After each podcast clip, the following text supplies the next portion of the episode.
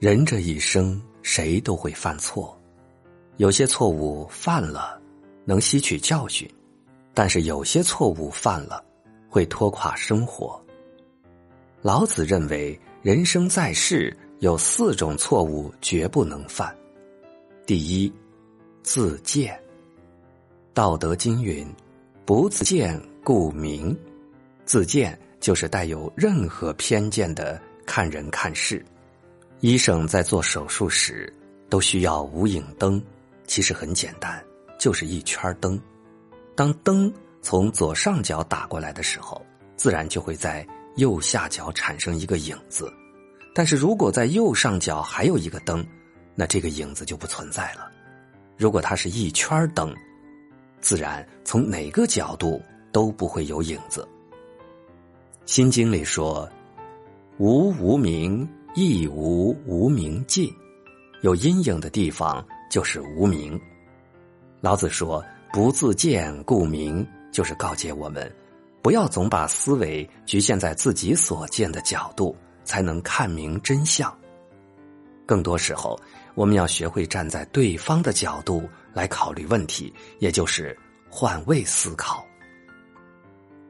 因为每个人的思维方式不同，对待同一件事情也会有不同的反应，所以不妨试着站在对方的位置，用对方的思维方式来思考问题，这样我们才能更加容易理解、包容对方的行为。当然，对于我们常人来讲，是不可能消除全部的偏见，然而我们确实可以在一些小的方面改善。偏见的心态，这需要时间，更需要胸怀。如果你发现今天的你比昨天的你变得更加能够从多角度看一个问题，变得更加从容的话，那恭喜你，你离明更近了一步。第二，自恃。道德经云：“不自恃，故彰。”南怀瑾认为。自恃是主动的认为我一定都对的，我的绝对没有错，也就是自以为是的意思。人既怕没有自信，又怕过于自信。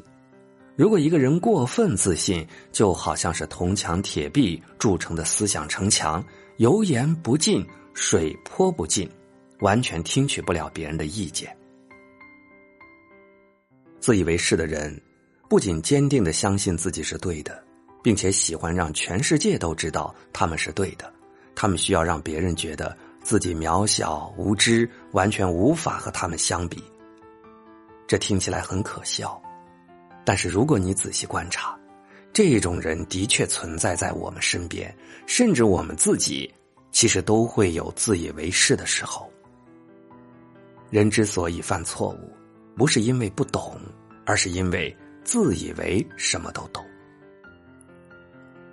再者，个人的力量就算再强，最终也是有限的，而任众人之力与智，才无往而不胜。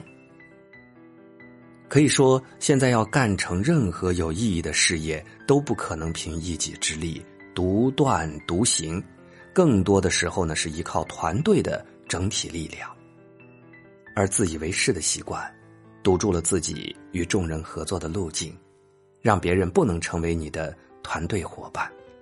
所以，自以为是的人，在家庭不能和睦，在单位不能和谐，在事业不能取得成功。这就是老子为什么要告诉我们：不自恃故彰。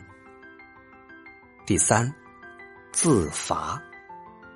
道德经云。不自罚，故有功。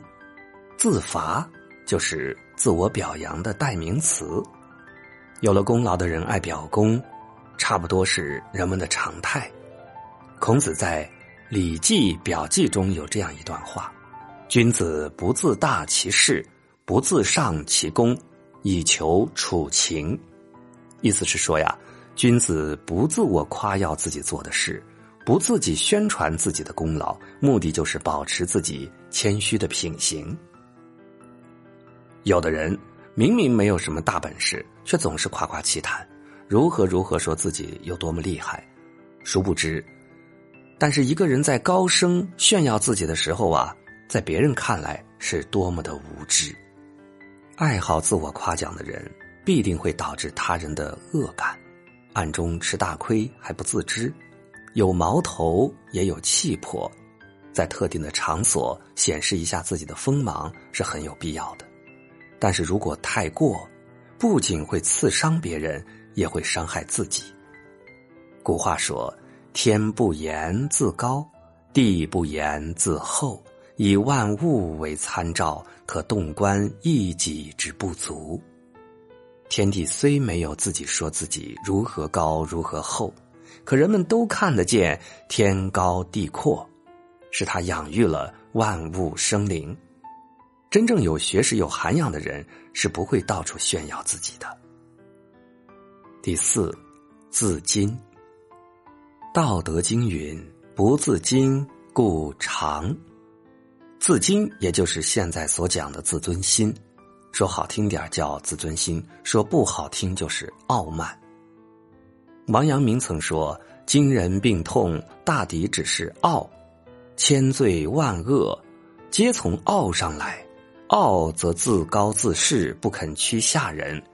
故为子而傲，必不能孝；为弟而傲，必不能悌；为臣而傲，必不能忠。”意思就是说，现在人的毛病大多只因一个“傲”字，千罪万恶都从傲上来。人一旦傲了，就会变得自以为是，不肯在别人面前屈服。所以，为子而傲，必然不是个孝顺父母的人；为弟而傲，必然不是个孝悌兄长的人；为臣而傲，必然不是个忠臣。骄傲自满必然导致停滞不前，谦卑虚心才能让自己受益匪浅。现实中，很多人明白这个道理，却难以付诸行动。